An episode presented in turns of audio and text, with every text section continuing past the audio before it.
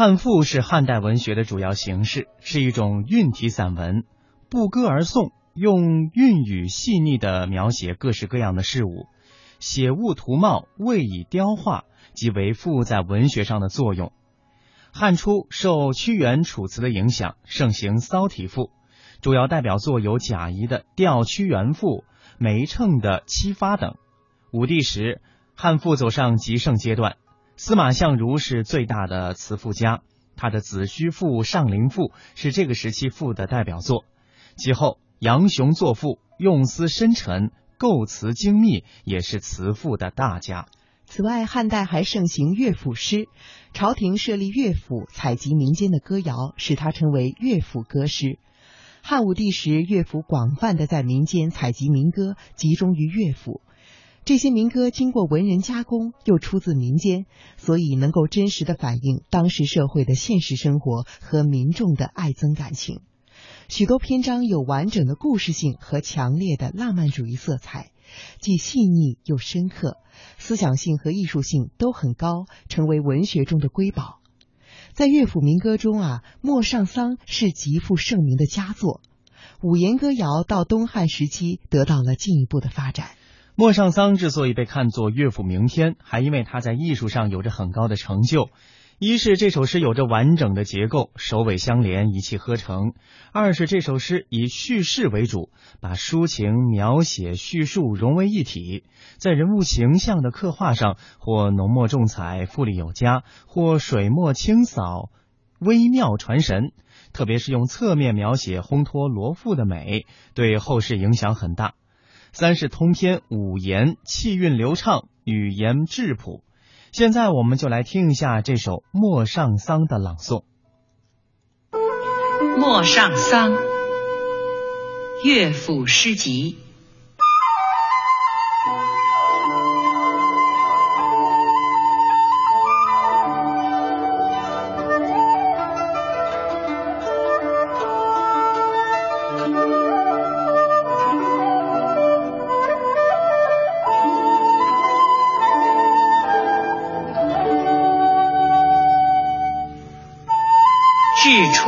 东南隅，照我秦氏楼。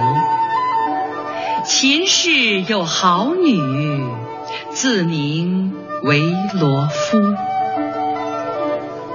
罗敷善蚕桑，采桑成南隅。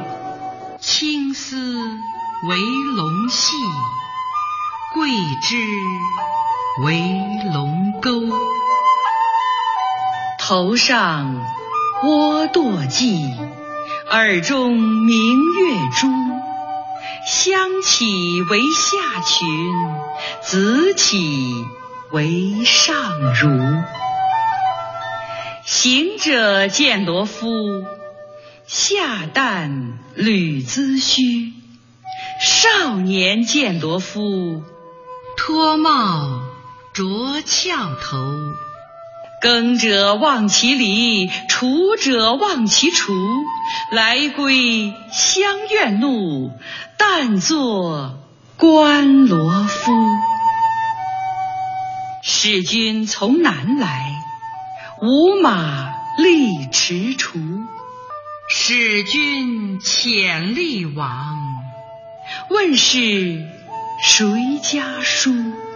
秦氏有好女。自名为罗敷。罗敷年几何？二十尚不足，十五颇有余。使君谢罗敷，宁可共宰否？罗敷前致辞，使君亦何余？使君自有妇。罗敷自有夫，东方千余骑，夫婿居上头，何用识夫婿？白马从离驹，青丝系马尾，黄金落马头。腰中辘辘剑，可值千万余。十五服小吏，二十朝大夫，三十侍中郎，四十专城居。为人洁白兮，连连颇有虚。盈盈功府部，冉冉府中躯。座中数千人，皆言夫婿书。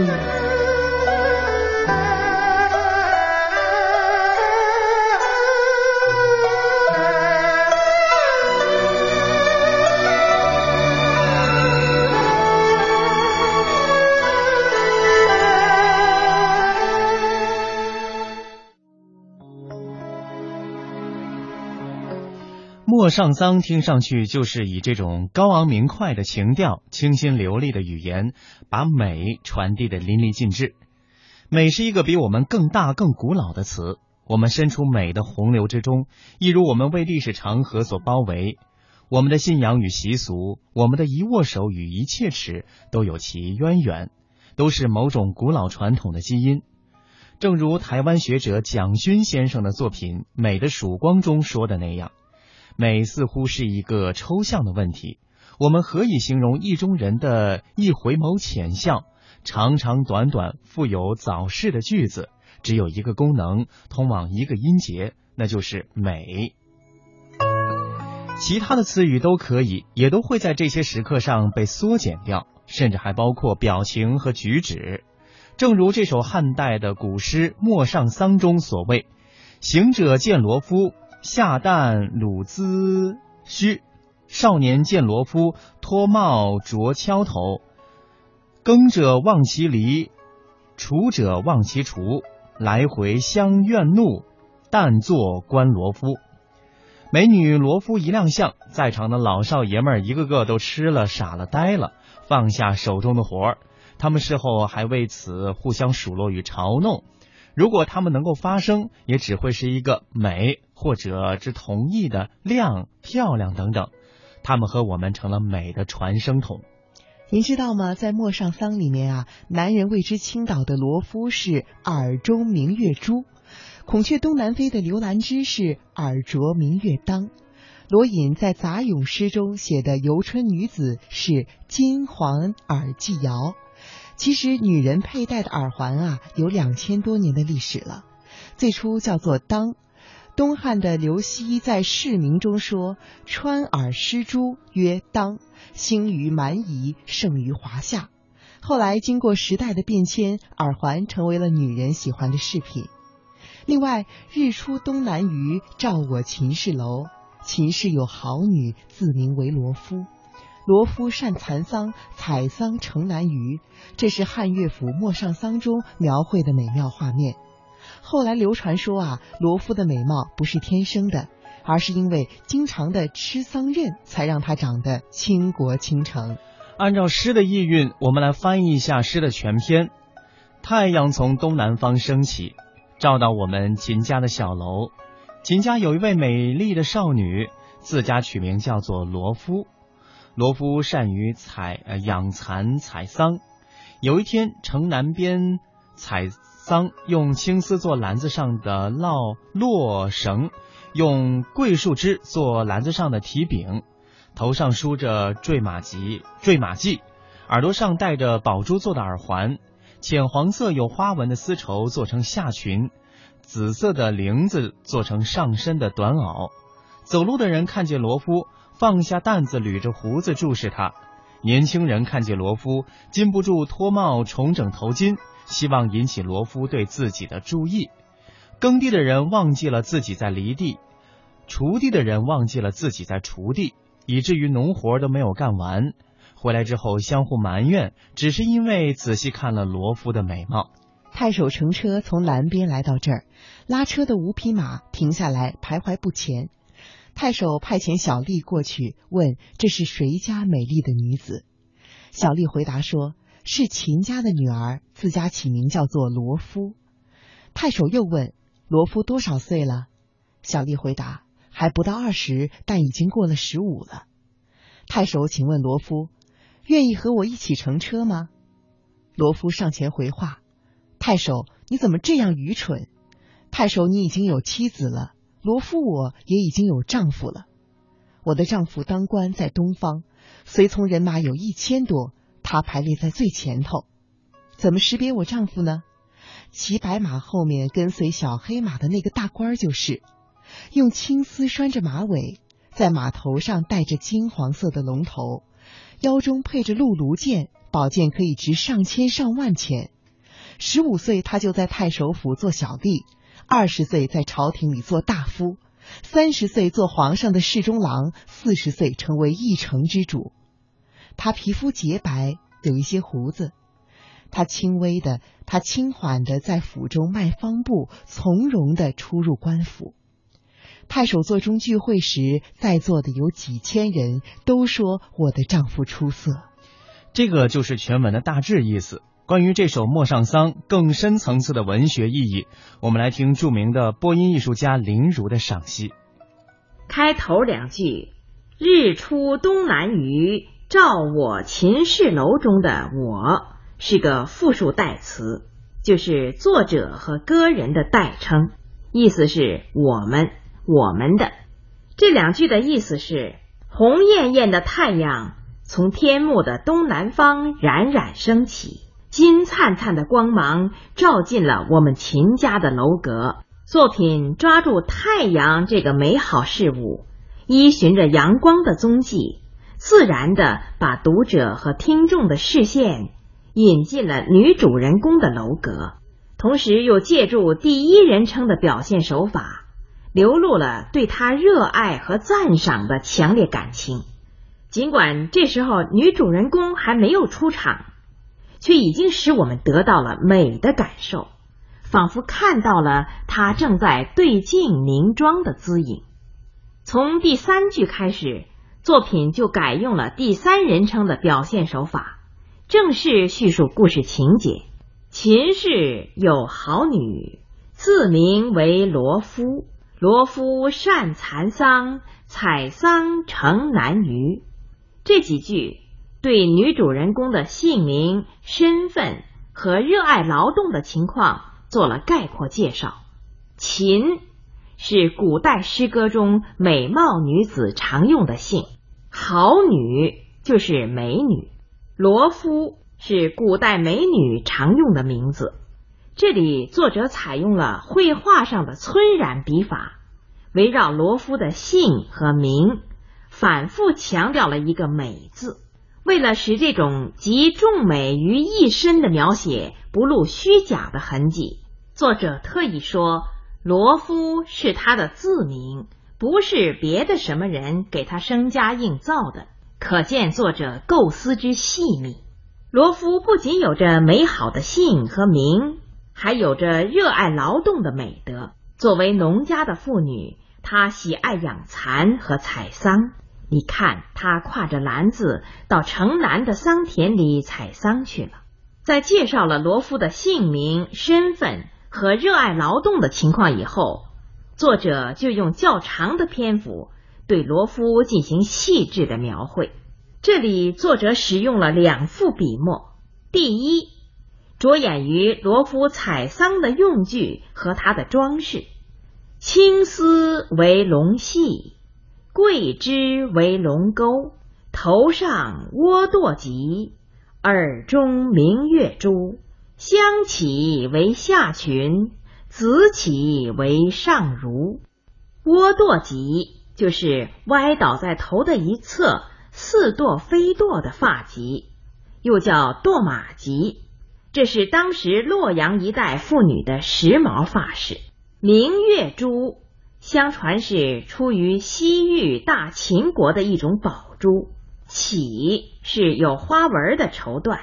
这几句的意思是说，罗夫用青色的丝绳作为桑篮上的落绳，把桂树的枝条充当桑篮上的提把，多么精致，多么香洁。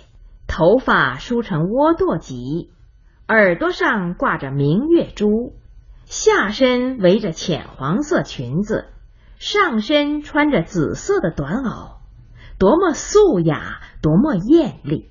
在这里，作者本来是要描绘罗夫的容貌，可是又偏偏不写容貌，一味在用具和衣饰上琢磨。打个比方说，要写红花，又不讲红花，只说绿叶，表面看好像是隔靴搔痒，其实不然，因为红花需要绿叶扶持，写出了作为陪衬的绿叶如何如何清脆，那么红花鲜艳美丽的程度就可想而知了。当然，青枝绿叶并不等于红花。也未必都是红花的陪衬，所以作者进而使用了第二幅笔墨，淋漓尽致的描写旁观者对罗敷的反应。行者见罗敷，下旦履髭须；少年见罗敷，脱帽住翘头。耕者忘其犁，锄者忘其锄，来归相怨怒。但坐观罗敷，过路人看到了罗敷，不由自主的放下担子，抚摸着嘴角的胡子。年轻人看到了罗敷，下意识的脱下了帽子，整理着包头发的纱巾。耕地的人看见他，忘记了犁田；锄地的人看见他，忘记了锄地。他们回家以后，有的。因见了罗夫的美丽而抱怨妻子的丑陋，有的因观看罗夫而引起妻子的嫉妒。直到这里，作者对罗夫的美貌还是不做正面的临摹，只是从侧面描绘行者、少年、耕者和锄者对他的惊慕和倾倒，以及由此产生的微妙的家庭纠纷。借以引起读者和听众的丰富想象，让他们从旁观者反应的折光中似见非见的看到女主人公的美丽姿容。从艺术效果看，这种俏皮夸张的侧面虚写，比那些平庸矮板的正面实写，诸如峨眉、杏眼、皓齿、单唇之类，实在要高明得多。当然，从思想内容看，这一段描写也有美中不足之处。虽然对劳动人民情态的描写被约束在善意观赏的界限以内，俏皮而不轻佻，诙谐而不油滑，但是来归相怨怒，毕竟不是普遍现象，缺乏深刻的典型意义。描写罗敷的美貌，并不是根本目的。在封建社会里，劳动妇女的美貌往往会招致无端的侮辱和迫害。正因为如此，莫尚桑在描写罗敷的美貌以后，紧接着就转入第二段，展开了使君和罗敷之间侮辱和反侮辱的斗争。这一段的原文是：使君从南来，无马力驰锄。使君遣吏往，问是谁家书？秦氏有好女，自名为罗敷。罗敷年几何？二十尚不足，十五颇有余。使君谢罗敷，宁可共在不？罗敷前致辞，使君意何与？使君自有妇，罗敷自有夫。